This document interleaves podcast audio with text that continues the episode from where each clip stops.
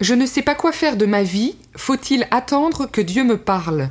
Deuxième partie de la réponse, par le père Thierry Dominique Imbrecht, extrait de sa lettre aux jeunes sur les vocations, aux éditions Parole et Silence publiées en 2004.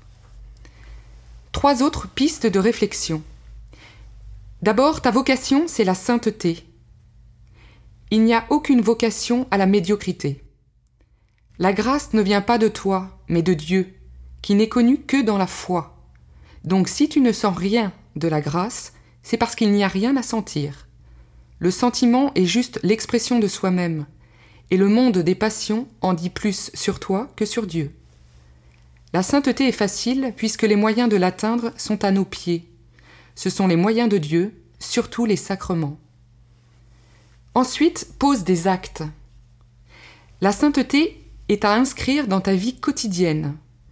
Tous tes actes, ton travail, ta vie familiale, tes loisirs même, sont appelés à être sanctifiés, et pas seulement ta prière ou ton apostolat.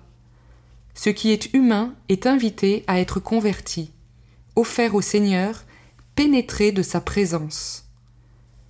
Ce ne sont pas les activités en tant que telles qui sont ou ne sont pas objet de sanctification, mais l'esprit de prière et d'offrande que tu y mets. Si tu rends toute chose à Dieu, Dieu sera en toute chose. Tout dépend de ton adoration. C'est ton regard qui transforme le plomb en or. Ta mission de baptiser est de tout christianiser, pas de te noyer dans la sécularisation, la capitulation des valeurs de Dieu au profit des valeurs du siècle. Et enfin, sois apôtre. Ta sainteté est personnelle, mais elle n'est pas individuelle.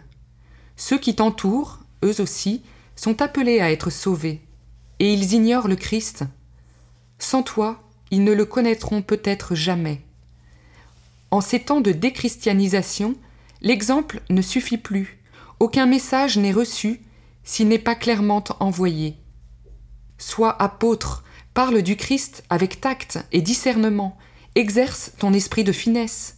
Ce qui compte, c'est la foi qui éclaire l'intelligence et produit la charité. As-tu remarqué les courbes gracieuses de l'écureuil quand il grimpe dans son arbre?